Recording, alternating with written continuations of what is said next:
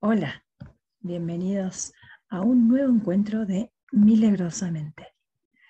Mi nombre es Valeria Dios y hoy voy a estar acompañándolos aquí en RSC Radio Comunicativa desde las 6 hasta las 7 de la tarde, como todos los lunes.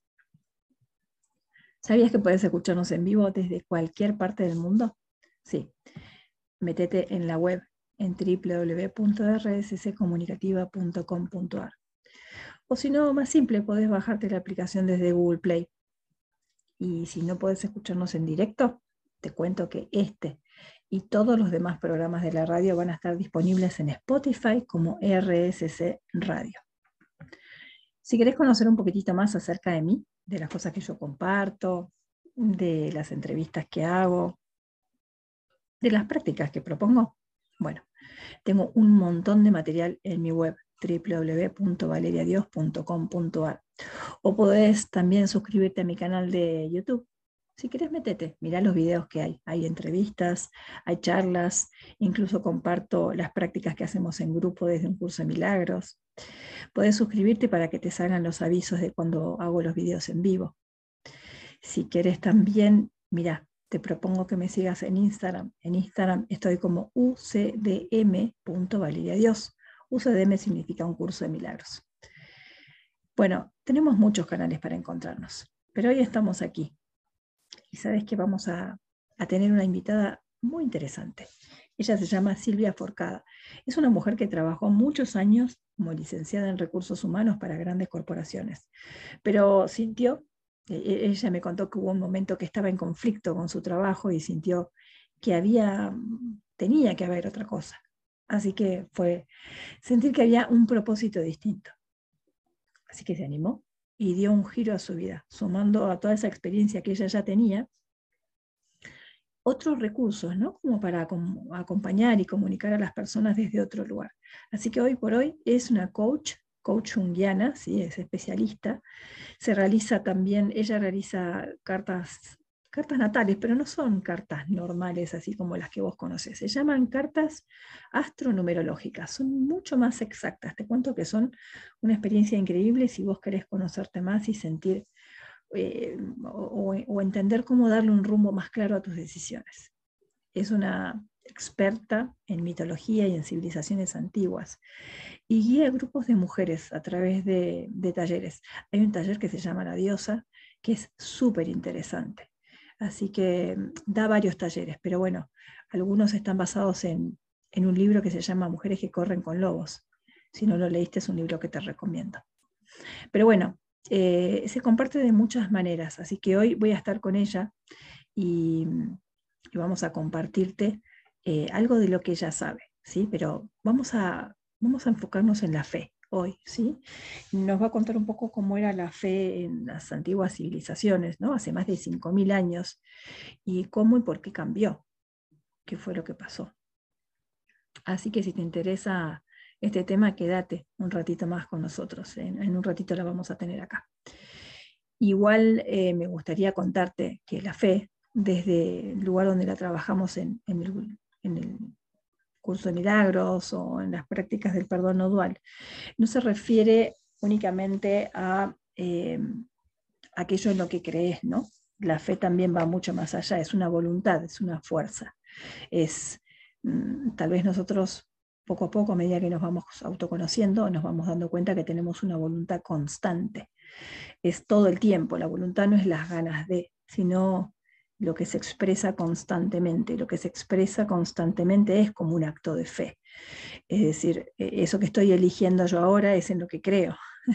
no importa lo que esté eligiendo, ¿no? pero es lo que creo. Eso va a llevar una acción también. Mm, digamos que la fe o la voluntad encierran toda una energía de manifestación, ¿sí? Así que nosotros expresamos aquello en lo que creemos, aunque ni siquiera estemos conscientes de lo que creemos. Y eso se expresa a través de eso que somos, eso que decimos, eso que opinamos, eso que hacemos. Así que quienes somos da un poco eh, una noción de cuál es nuestra fe. Fe en qué tenemos. Por ejemplo, cuando vos tenés una postura ante otra persona y te pones a discutir, es que vos tenés fe en tus pensamientos, ¿sí? Entonces los defendés. Eh, aquello que estás haciendo es algo en lo que pones tu fe, aunque a veces te empieces a cuestionar y no sepas muy bien qué sentido tiene lo que estás haciendo, mientras lo estás haciendo, es que tu fe está puesta ahí. ¿Podés cambiarla? Sí, claro, podés cambiar tu fe. Podés cambiar aquello en lo que crees, porque podés cambiar básicamente tus creencias, tus pensamientos. Tu experiencia puede cambiar completamente si cambias tu fe de lugar. Entonces, una de las cosas que practicamos desde un curso de milagros o desde el perdón es sacar la fe que tenemos en el no merecimiento, en la carencia, en la culpa, en los juicios. La vamos a, vamos a observar que hemos puesto la fe ahí y la vamos a cambiar. ¿Y dónde la vamos a poner? Y vamos a poner la fe en nuestra naturaleza, en nuestra esencia, en aquello que nos hace estar a todos unidos, sentirnos unidos y sentir que, que todo tiene un sentido, que tiene un orden, que va más allá incluso de mi comprensión, de mi limitada comprensión mental. Así que vamos a hablar un poco de esto hoy, pero pero lo vamos a hacer de la mano de Silvia, que te cuento que tiene un regalito para nosotros. Así que si te quedas en el próximo bloque, la vamos a escuchar a ella, vamos a recibir ese regalito y vamos a hablar de la fe. Y es muy interesante lo que tiene para contarnos. Así que te propongo que te quedes ahí, no te muevas. Nos vemos en un ratito después de la tanda aquí en RSC Radio Comunicativa. Espérame. Hola Sil, bienvenida. Bueno. Gracias, vale, buen día. Buen día, bueno, buenas tardes, sabes que nos van a escuchar a las 6 de la tarde todos los lunes. Y ah, perfecto. Me, encanta compartir este momento con vos porque tenés una sabiduría basada siempre en lo que hablamos de, de la fe, de los milagros, eso que a veces no podemos entender y toda esa información que vos tenés que parece que esto que estamos viviendo ahora ya se repitió en otras épocas y, en cierta forma saber eso, por lo menos a mí me pasa, que cuando me contás estas cosas es como si se, se pusiera más sólida mi fe en que esto no es algo que yo estoy experimentando por primera vez, sino que ya está acá hace un montón de tiempo. Ay, sí, qué lindo, qué lindo, qué lindo que lo contás. Sí, a mí me pasa lo mismo. Yo, yo justamente me he metido en todo este mundo antiguo, muy antiguo, eh, buscando eso, ¿no? buscando una unidad con, otros seres que ya vivieron en otras épocas, pero que realmente todo lo que nos pasa ahora y lo que sentimos ahora ya, ya se sentía. Es como una correlación en el ser, en la humanidad, ¿no? Sí, A mí me gustan mucho los temas que tienen que ver con la humanidad, con lo sociológico, y, bueno, todas estas cosas me, hicieron encontrar un lugar. Mm. Y Sil, yo sé que vos trajiste un cuento para contarnos, me encanta ese cuento. Primero quiero que me, que, me, digas dónde encontrar ese cuento y después te voy a dar el espacio para que nos lo cuentes para escucharte. Sí, mira, em, traje un cuento porque a mí, em, así como otras personas lo lleva a un mundo especial la música, a mí los cuentos, los mitos me llevan a un mundo muy especial, un mundo sin tiempo, como le digo yo, ¿no? Mm. Este cuento se llama La Loba, eh, y es el cuento de inicio, de introducción de un libro que se llama Mujeres que corren con lobos, que es muy conocido, tiene varios años, de una, escritoria, una escritora y psicóloga junguiana que se llama Clarisa Pincolestés. La verdad el cuento dice mujeres que corren con lobos, pero lo podría leer cualquiera. Em, de todas maneras, bueno, este es el cuento de inicio, ella inicia con esto y a mí me gustaba traerlo hoy para contarte un poco qué siento cuando leo esto. Mm. Bueno, te vamos a dar el espacio para, escucharte, para escuchar a Silvia contándonos este cuento de mujeres que corren con lobos. Bueno, muy bien. Bueno, si los que nos escuchan tienen ganas de cerrar los ojos e imaginarse que están en este lugar, sería ideal. Eh, yo les voy a relatar el cuento que se llama La Loba. Hay una vieja que vive en un escondijo del alma que todos conocen, pero muy pocos han visto. Como en los cuentos de hadas de la Europa del Este, la vieja espera que los que se han extraviado, los caminantes y los buscadores, acudan a verla. Es circunspecta, un poco peluda y por encima de todo desea evitar cualquier clase de compañía. Canta como las aves, y por regla general emite más sonidos animales que humanos. Se podría decir que vive entre laderas desgastadas de granito en un territorio indio o que está enterrada en las afueras de las inmediaciones de un pozo. Quizás podríamos verla viajando hacia el sur o hacia el norte o esperando al borde de una autovía. Se la conoce con distintos nombres, la huesera, la trapera y la loba. La única tarea de la loba consiste en recoger huesos. Recoge y conserva huesos, sobre todo de aquellos que pierden peligro de perderse, que corren peligro de perderse. Su cueva está llena de huesos de todas las criaturas del desierto. Venados, serpientes de cascabel, cuervos, pero su especialidad son los lobos. Ella se arrastra, trepa y recorre las montañas y los arroyos en busca de huesos de lobo. Y cuando ha juntado un esqueleto entero, cuando el último hueso está en su sitio y tiene ante sus ojos la hermosa escultura blanca de la criatura, se sienta junto al fuego y piensa qué canción le va a cantar. Cuando ya lo ha decidido, se sitúa al lado de la criatura, levanta los brazos sobre ella y se pone a cantar. Entonces los huesos de las costillas y los huesos de las patas del lobo se cubren de carne. Y a la criatura le crece el pelo. La loba canta, canta un poco más y la criatura cobra vida. Y su fuerte y peluda cola se curva hacia arriba. La loba sigue cantando y la criatura lobuna empieza a respirar. Ahora la loba canta con tan intensidad que el suelo del desierto se estremece y mientras ella canta, el lobo abre sus ojos, pega un brinco y escapa corriendo cañón abajo. En algún momento de esa carrera, debido a la velocidad o a su chapoteo en el agua del arroyo que está cruzando, o quizás a un rayo de sol o de luna que le ilumina directamente el costado, ese lobo se transforma de repente en una mujer que corre libremente hacia el horizonte riendo a carcajadas. Así que recuerda que si te adentras en el desierto y está a punto de ponerse el sol. Y quizás te hayas extraviado un poquito o te sientas cansada, estás de suerte. Pues bien pudiera ser que le cayeras en gracia a la loba y ella te enseñara una cosa, una cosa del alma. yo me emociono, ¿viste?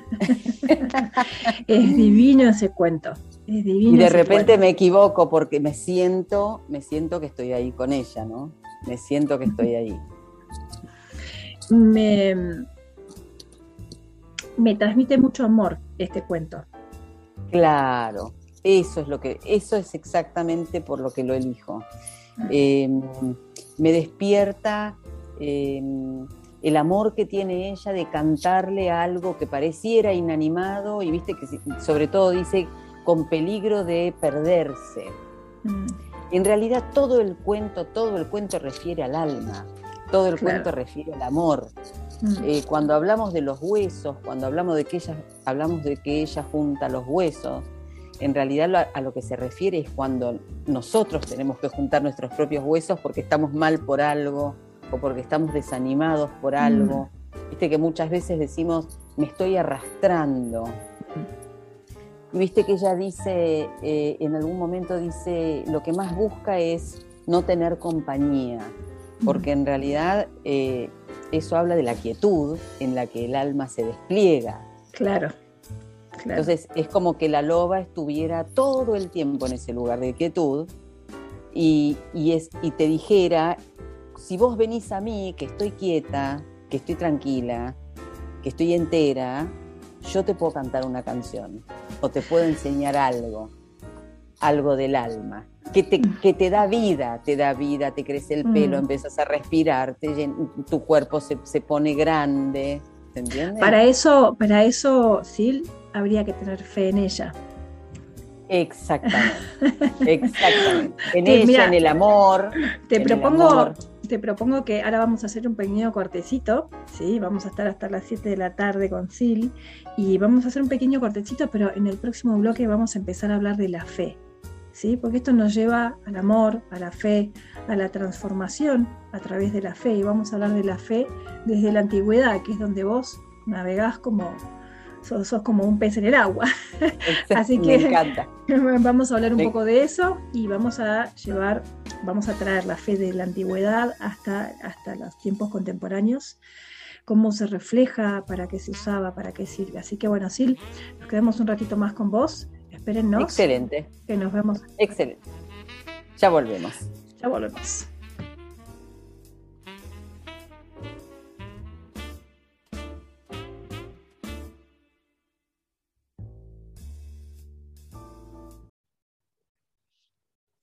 Bueno, y aquí estamos de vuelta con Silvia Forcada y mm, me interesaba así que nos fuéramos, nos fuéramos un poco a la antigüedad, ¿no? ¿Cómo era la fe en la antigüedad? ¿Para qué servía? ¿Para qué la usaban? Bueno, mira, podríamos hablar tan largo y tendido que voy a referirme nada más que a 6, 7 mil años atrás. este, porque si no nos extenderíamos demasiado, pero eh, para hacerlo un poco sencillo, digamos, hace 6, 7 mil años atrás, pensá que estábamos hablando de culturas agricultoras, de todas maneras, em, el ser humano era bastante distinto que lo que es ahora. Entonces, los hombres y las, se vivía en comunidades, entonces realmente no existía esta diferencia entre el hombre y la mujer. Ellos en realidad se repartían los roles y ambos eran igualmente, tenían la conciencia de que ambos eran igualmente necesarios. Su fe estaba totalmente puesta en lo natural. ¿Por qué hago esta aclaración de que el hombre y la mujer eran iguales? Porque realmente la fe estaba puesta en lo natural porque ellos sentían que la naturaleza era absolutamente dadora y que ellos tenían distintas formas de recibir eso que la naturaleza les daba. Entonces, por eso la fe estaba puesta ahí. ¿Y, qué características tenían? Primero que estaban conectados con la naturaleza. Eh, lo segundo es que la naturaleza para ellos era la gran maestra, entonces la naturaleza es cíclica y para ellos los ciclos de la naturaleza eran lo mejor que les podía pasar. Es como lo que decimos siempre, ¿viste? El árbol no se queja porque se le cae el fruto, sabe que tiene la fe absoluta de que tiene una misión en este mundo, ese fruto va a alimentar a alguien y, la, y, va a volver a nacer otro fruto. Ellos justamente ponían toda su fe en la naturaleza y todas las, este, decisiones que tomaban estaban basadas en eso. Porque la naturaleza los, guiaba, eso tenía que ver con el cielo, pensá que para ellos el cielo también, o sea, que es algo natural, eh, ellos, para ellos el cielo era fundamental. Entonces, de noche miraban el cielo, durante el día el sol recorría el cielo y, e iluminaba y les daba su calor, em, y, de noche las estrellas los ayudaban a guiarse. Y por otro lado, estaban, se guiaban por las estaciones, por la, por la tierra, por la calidad de la tierra, a la cual rendían culto, hacían rituales, eh, le rezaban, oraban, hacían muchas, muchas cosas para agradecer fundamentalmente, porque en realidad la tierra los alimentaba. Entonces ahí ya ves eh, varias connotaciones de donde ponían ellos la fe. Por un lado, en los ciclos, en que todo, el ciclo es vida, muerte, vida, muerte, vida, muerte. Entonces, eh, no solamente la muerte física, que también con la muerte física tenían otra forma de tomarlo, ¿no? Había, lo honraban, hacían ofrendas, etc. Em, pero básicamente tenían mucho puesto ahí, en, en, lo que la tierra les podía dar como alimento, en lo que ellos les podían ofrecer. Así que hacían rituales, hacían ofrendas y a veces también hacían sacrificios. Tengo una pregunta, em, Sil, porque ahí pareciera haber algo que, por ahí en la actualidad es algo como si se estuviera queriendo recuperar, pero, pero está bastante perdido, que es la creencia en algo superior, algo de lo que yo recibo constantemente, ¿sí?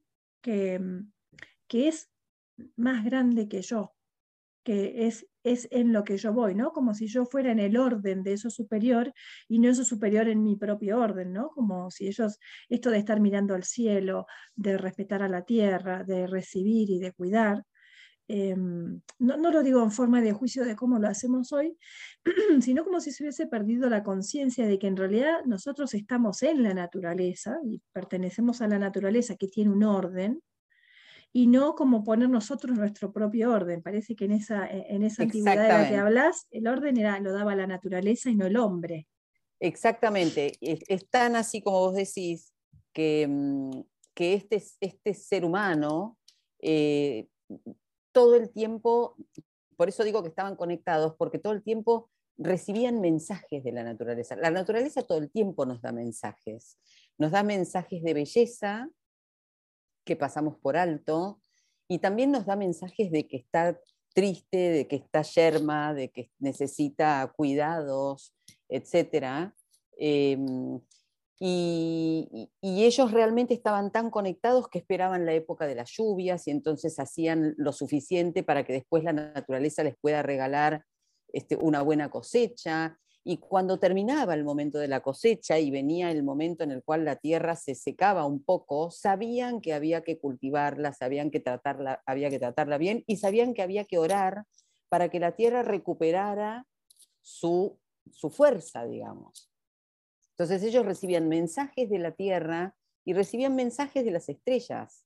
Así se armó todo, todo, absolutamente todo lo que hoy manejamos, que son distintos saberes, eh, que están basados en el universo, están basados en la Vía Láctea, están basados en, todo lo que nos traen las estrellas, digamos, ¿no?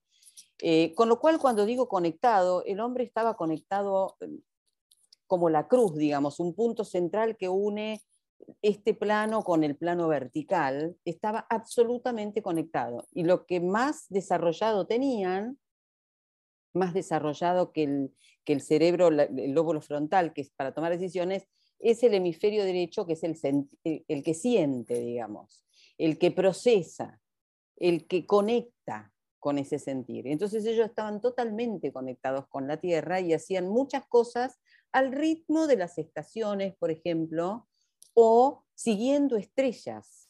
Muchos de estos pueblos eran nómades y seguían estrellas, creían fervientemente en que la naturaleza era sabia y que el hombre tenía que estar conectado con eso. De hecho, eh, en, aquella época que te estoy hablando, la divinidad tenía nombre de mujer y se llamaba la diosa. Esto no importa si es hombre o si es mujer. Básicamente, eh, a mí me parece muy, em, muy noble, muy, muy cariñoso, muy, muy amoroso este tema. Ellos eh, decían que cuando, cuando ellos plantaban algo, ellos decían que, el cielo a la noche embarazaba a la tierra. Y entonces la fertilizaba y de ahí podían crecer toda su comida, todos sus alimentos, digamos. Entonces eran agradecidos y muchas veces en el fin de las cosechas, todo lo que sobraba a cada familia en el fin de las cosechas, se sacaba a la calle, se hacían grandes mesas, grandes celebraciones para agradecer esa cosecha y todo lo que sobraba se compartía. Y nadie decía, esto es mío, esto es, se compartía. Esto es lo que hacemos en la Navidad. En la Navidad nos juntamos este, y ponemos incluso cosas que se hacían en esos pueblos que por ahí eran más este, avanzados en el sentido de que estaban más poblados que nosotros, y ponemos frutos secos, todo lo que había en la época, en la zona de ellos, digamos. Este, bueno, las, uvas, las granadas, todo eso es más nórdico. Em, y mm, ellos sacaban todo eso que les quedaba como fin de la cosecha, era una celebración. Fíjate que celebraban el final de algo que era lo que les daba de comer. Mm. Eh, como celebraban cuando alguien moría es muy distinto a lo que hacemos ahora. Me interesa esto de, la muerte porque en, realidad cuando tenemos fe en la muerte como si fuera el final es algo a lo que le empezamos a tener miedo. Exacto. Es un rito de pasaje, digamos. Claro, e, e, evidentemente esto que hablas vos de la comunicación con la naturaleza y el recibir los mensajes también hace que en vez de que la mente se cierre a repetir simplemente patrones que aprendiste de tu mamá, de tu familia, qué sé yo, esta conexión te trae una información que va más allá de tu propia historia y te hace incluso experimentar los finales de los ciclos, no como finales, sino como decís vos, como un paso a otra cosa, no como Exactamente. Final. Exactamente, por eso decía que las características eran eh, ciclicidad, interconexión, y hay otra característica más que tiene que ver con lo que es con la comunidad, digamos, que digamos, después vino la época del logos, que es la que vamos a hablar ahora, pero em, básicamente en esa época, digamos, en vez de tener una concepción piramidal del poder, mm. tenían una concepción este, circular del poder. Todos somos iguales, todos somos igualmente necesarios y en este círculo están representados todos los roles. En cambio, después ya vino la época del Logos, donde bueno, la pirámide era, eh, abajo había muchos y arriba había poquitos. Mm. Ahí podemos entrar en la época de, de los símbolos, ¿no? De los símbolos eh, como por ejemplo, bueno, yo siempre hablo de Jesús, que a mí me encanta, Jesús, y es, uno de mis guías, pero es un símbolo. Exactamente, exactamente. Así que... Mm, es, el símbolo de, una, de, una, de un sentir, de una experiencia, digamos, de una energía, básicamente. Especial. Vamos, vamos, eh, Sil, te propongo en el siguiente bloque eh, que hablemos, que nos metamos ahí en la fe porque Jesús es un símbolo ¿no? de fe, y que nos metamos ahí, que sé que también tenés un montón de, info, de cosas para contarnos.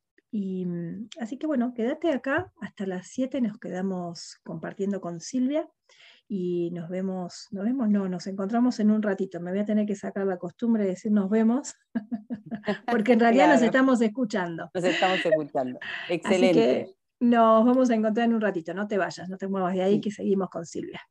Acá estoy. Bueno, y aquí estamos otra vez con Silvia. Y mm, nos quedamos ahí en esta parte, me, perdí algo, ¿no? ¿Qué pasó ahí en el medio entre, entre esa comunidad de gente que tenía fe en la naturaleza, que estaban comunicados, que no había eh, uno mejor que otro, ni peor que otro? Donde se consideraban todos iguales y vivían, digamos, dentro de una conciencia de la naturaleza, siendo parte de la naturaleza, al día de hoy, ¿no? y vivían en comunidad, exactamente. Bueno, justamente la, primera palabra que dije es que eh, la naturaleza es cíclica y, y, los procesos sociales y socioculturales también lo son. Entonces, todos los procesos tienden, tienen un, inicio, un apogeo y una decadencia, pero básicamente por este concepto natural que es la vida, muerte, vida, digamos, ¿no? Eh, en algún momento, eh, por razones de los seres humanos, empezó a venir toda una corriente, eh, básicamente indoeuropea, y digamos de los países como sí, que ahora son Siria, toda esa zona, este, Irán y etcétera, y, del norte, los vikingos, que tenían, em, si bien tenían, obviamente tenían la fe puesta en, algo superior, en realidad ese ser superior ya tenía connotaciones eh, de un dios eh, masculino, donde eh, los, poderes o las características de ese Dios tenían que ver con el poder básicamente, con la conquista, básicamente. Después de vino en el Logos, que es justamente esto de buscar el, logos tiene que ver con el conocimiento, eh, que después devino en la ciencia. En aquel momento no era el conocimiento lo que traían, pero sí básicamente tenían toda su fe puesta en el poder, ya era una cosa mucho más terrenal lo que ellos traían, y toda su, fe y su confianza puesta en, la dominación del territorio. ¿no? Eh, ya acá estás empezando a ver un concepto de carencia. O sea, los vikingos vienen del norte hacia abajo porque, bueno, porque querían conquistar más territorios, porque les faltaba, digamos. Este, y lo mismo los pueblos nómades que venían, los indoeuropeos, digamos. Ahí ya, empieza a haber comercio, ya empieza a haber otras cosas y ya empieza a haber intereses puestos en lo material. Tanto sí, sí, incluso para esto debería haber una organización en la que tendría que haber alguien que comandaba, que aparentemente sería más inteligente, más fuerte, más eh, tendría algunas cualidades que otros no tenían, y entonces se empieza también a expresar más la separación de, de poderes, ¿no? Exactamente, por eso te decía en el bloque anterior que pasaron de una, de una organización social circular, donde el, el formato era el mandala, a una, eh, digamos, a una organización social vertical, piramidal, digamos, y vos sabés que en la pirámide hay muchos en la base y muy poquitos que pueden aspirar a llegar arriba, ¿no? Ahí los que aspiraban a llegar arriba básicamente tenían que tener algunas características. Por ejemplo, venir de familias de mucho dinero, donde podían acceder a cierta educación, y ahí se empieza a armar la, organización social este, jerárquica, eh, y entonces ahí sí se empieza a separar la cosa, porque en la mujer se quedaba en la casa y el hombre se iba a estudiar y después accedía a posiciones de poder, digamos. Lo mismo pasaba con los pueblos que no eran tan, tan letrados, digamos, los, pueblos nórdicos, que en realidad el hombre era el que tenía fuerza física. Entonces la mujer se quedaba en la casa y el hombre se iba a la conquista de las tierras. Entonces ahí hay todo un movimiento muy diferente con respecto a dónde ponemos la fe. Y eso también eh, llevó unos cuantos miles de años, por, lo menos dos, tres mil años. Em, para situarnos en, alguna época, digamos, tenemos que hablar básicamente del Imperio Romano, eh, por decir uno, ¿no? Hubo otros, pero digamos, el Imperio Romano fue el que en algún momento llegó más lejos eh, que incluyó a los griegos, y los griegos realmente eran muy preparados también, mucho más que los romanos, este, y entonces ahí ya se empieza a, mm, a meter el logos, que es esto de luchar por el conocimiento. Si vos me preguntás, eso era necesario, claramente, no podíamos vivir a la intemperie y sin ningún tipo de eh, desarrollo a nivel em, digamos, científico. Eso hizo que se pudiera alargar la vida y un montón de otras cosas, que está muy bien. O sea, yo no, voy, mi postura es no ir en contra de ninguna de, las, de los ciclos que ha tenido que pasar la humanidad. Simplemente que, bueno, hemos necesitado que venga alguna conciencia superior que nos pidiera que por favor este, nos quisiéramos los unos a los otros, porque eh, quisiéramos eso mismo, quisiéramos eso mismo, pero un estado de Pero con amor, claro. Exactamente. Lo cual para la época era absolutamente eh, inentendible. O sea, el paradigma imperante realmente era el del poder por las tierras, por el poder mismo, por el mm. dinero, por el conocimiento. El conocimiento tenía mucho poder. Las castas e, estaban diseñadas así, el que tenía dinero, el que tenía conocimiento, el que tenía tierra y el resto. Aquí entonces es donde aparece la figura que hoy conocemos como Jesús. Exactamente, exactamente. Hubo muchos profetas anteriores que fueron como, eh, esta es mi postura, lo he leído varias veces, pero digamos que fueron como preparando el terreno, ¿no?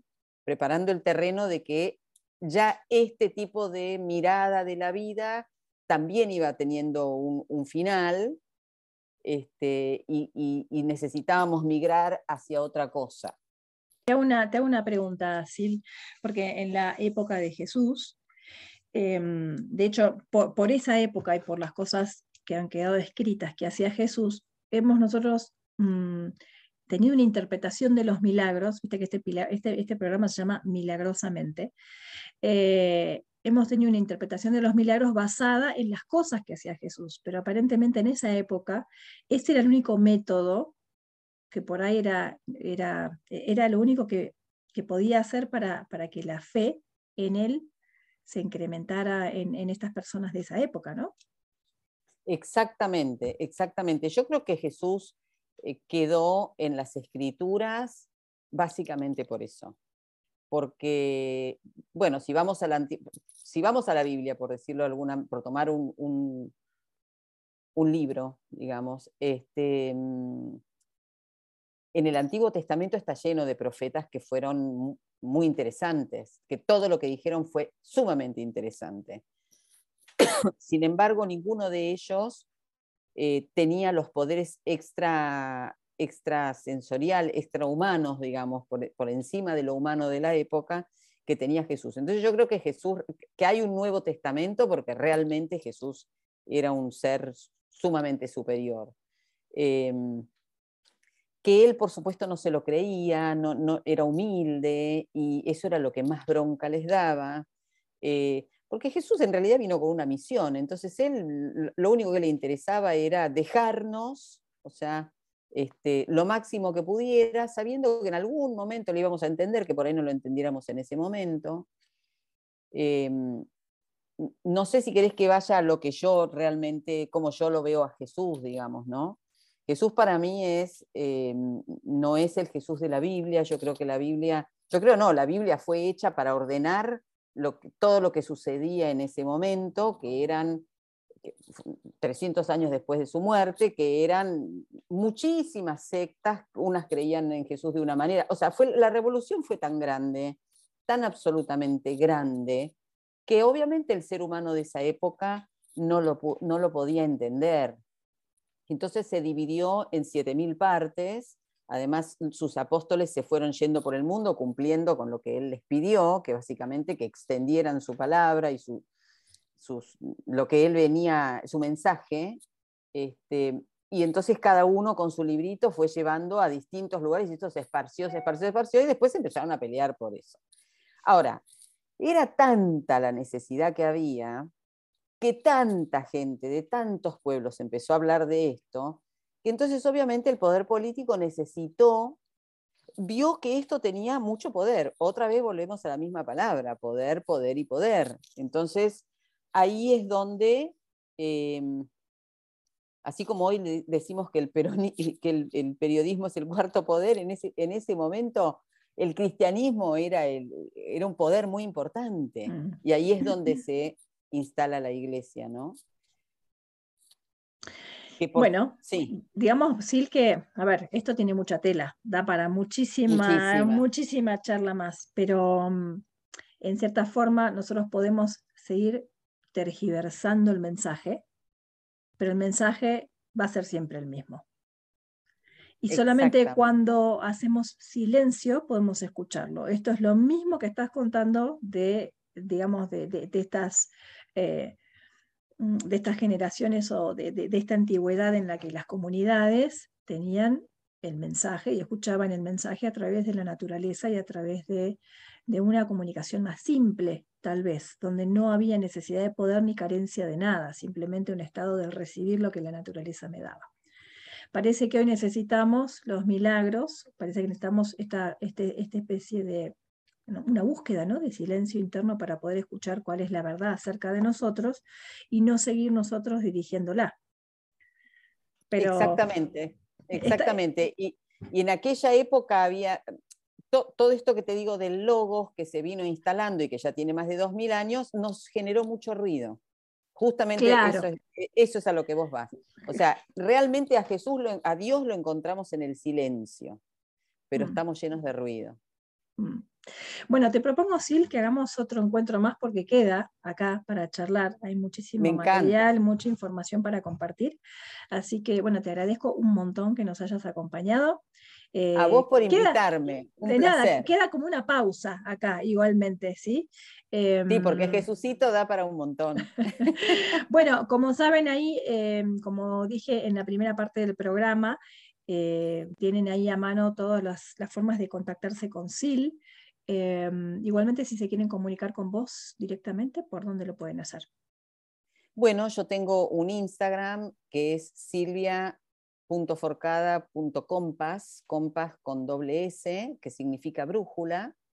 Eh, y yo en este momento estoy trabajando en muchos talleres para recuperar esa energía de la diosa eh, necesitamos volver a traerla y también hago cartas astrales y numerológicas, que también vienen, justamente vienen de los saberes de aquella época, los mm. caldeos, Pitágoras, los místicos. Está todo relacionado, ¿no, Sil?